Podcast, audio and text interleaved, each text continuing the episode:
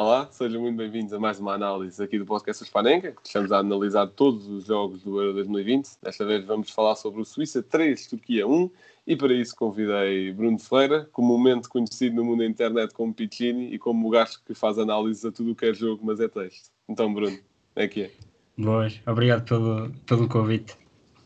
Ora, é essa, e portanto, a pergunta que te faço é algo simples, mas algo completa, que é o que é que achaste deste Suíça-Turquia, quais, é que quais é que foram assim, os processos gerais que viste em cada equipa, o que é que se repetia mais? Uh, podemos uh, dizer que foi um jogo que os golos surgiram totalmente contra a corrente.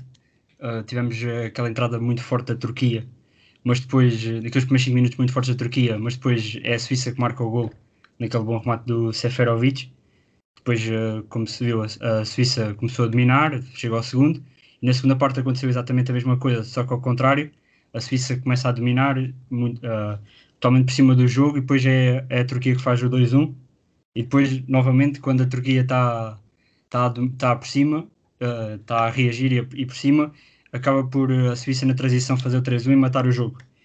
Uh, podemos dizer que foi um jogo também marcado pela grande exibição dos dois guarda-redes, tanto o Sommer como o Sakir, principalmente o Sommer na primeira parte, livrou ali três, três remates na, no, de fora da área dos turcos. E depois a grande exibição do Shakiri, uh, com o, o gol e as, e as duas assistências, penso, se não me engano. Uh, quanto a nível de organização tática das duas equipas, a Suíça uh, supostamente seria um 3-4-3, mas muitas vezes era um 4-2-3-1, com 4-2-1 com a projeção do lateral direito. Uh, o Ricardo Rodrigues saía da linha de 3 e fazia uma linha de 4 atrás. E o, o Zim, Zumber aparecia muitas vezes por dentro, o que fazia ali aquela linha de 3.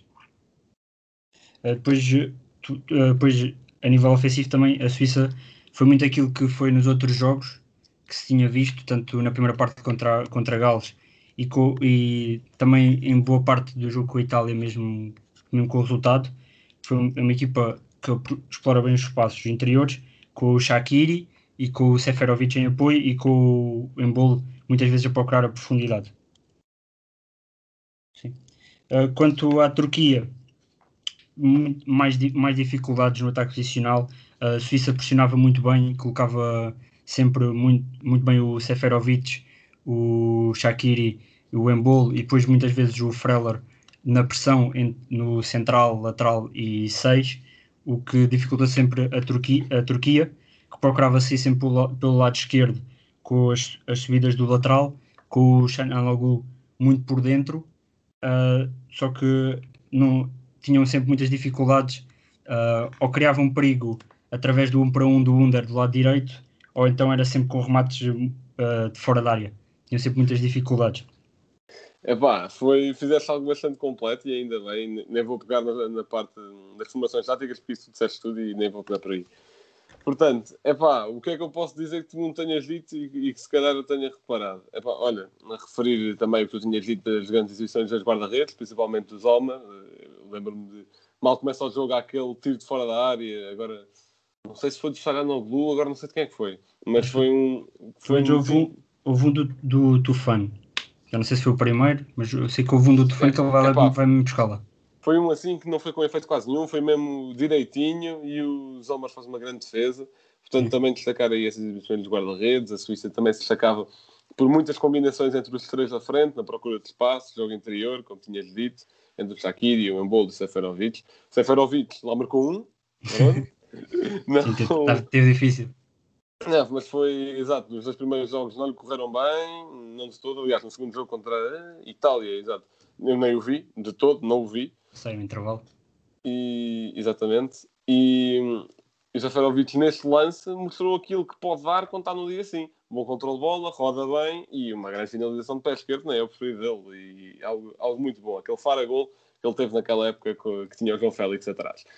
Depois, Uh, também se via muita exploração do lado esquerdo uh, com o Zuba, que lá está, o Zuba deu três assistências, passava lá, por lá a maior parte do jogo da Suíça, eh, ou, ou era por ele ou era pelo Shaqiri, e, e o Zuba também aparecia, para além dessas três assistências, sendo que a terceira é, é um passo fantástico para o Shaqiri, também aparecia muitas vezes em zona de finalização, ou vá, digamos, dentro da pequena área. Só que aí, ele, da pequena não, da grande.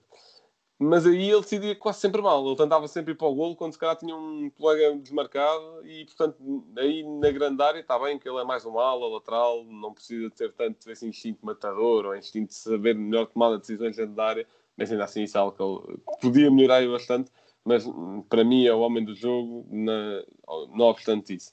Relativamente à Turquia, é pá, acho que é consensual dizer que, a menos que a Espanha perca o último jogo, é a desilusão do europeu, ponto. Sim, completamente. É, completamente, pelo que se tinha visto antes, pelos processos, pela vitória contra a França, no passado muito recente. Um, se calhar fez isso e Portugal nem vai conseguir fazê-lo. E, vê-se muita passividade na defesa, vê-se uma equipa sem ideias e tirando no meio campo. Epá, só no meio campo é que se via qualquer coisa, algumas dinâmicas ali que o no gol, a tentar puxar a equipa com o próprio, com o próprio Cavesi, que depois até marca aquele grande gol e, o, e o jogo também foi recheado de grandes gols de ambas as partes.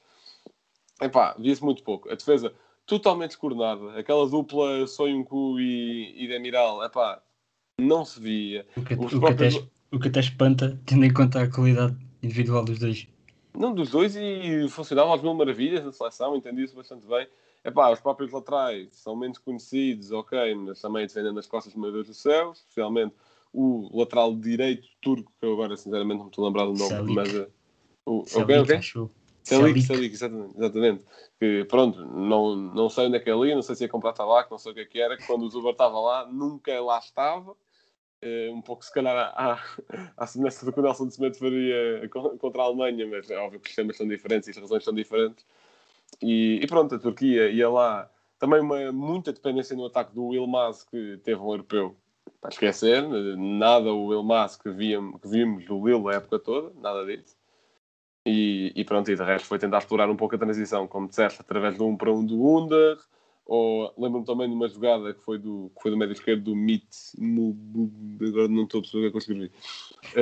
Uh, que é pá, que ele passa por três assim ao primeiro toque e ah, se aquilo fosse gol era o gol do torneio, na boa. E o Sommer faz mais uma, uma defesa. O Sommer faz uma enorme defesa outra vez, mas epá, é, é, sempre, é sempre muito isto. A Turquia passou de uma equipa muito completa, capaz de ganhar a campeã do mundo, para se tornar nisto. Vai ao europeu, faz zero pontos num grupo que, ok, tinha a Itália, que se tem vindo a revelar talvez uma favorita, mas não é um grupo assim nada de especial e vai cair com o estrondo deste europeu. Para terminar, a minha dica para o Fantasy uh, podia ser Zuber, que fez três assistências, mas como o Zuber só fez o primeiro jogo no europeu agora, não sei até que ponto é que a sua aposta vai ser contínua. Mas vou dizer Shaqiri, o jogo da Suíça, a maior parte passa por ele, e caso a Suíça consiga passar como um dos terceiros melhores colocados, acho que Shaqiri vale a pena. Não metam Seferovic, não, não sejam suicidas, vá lá. uh, e, e, é um pouco por aí. Uh, de resto, Uh, acompanhem o Bruno no Twitter. Uh, de qual é que é o teu arroba? Não sei, é um, é um nome todo confuso. Pronto, tranquilo. Eu quando partilhar o episódio vou pôr uh, o arroba dele no, na descrição do tweet onde estou a partilhar o episódio. Portanto, tranquilo. Sigam lá, ele está a fazer análise todos os jogos e é um, um ótimo trabalho. Portanto, é isso. Bruno, a menos queres acrescentar mais alguma coisa, encerro isto. Não, acho que não há nada a acrescentar. Obrigado por, por esta chamada para, para, para, te ajudar nesta, nesta análise. Ajudar, tu levaste a análise às costas, pá, não seja por isso. mas, mas, pronto. Eh, muito obrigado pela tua participação, muito obrigado a todos que nos ouviram. Aproveitem o europeu. Abraço. É.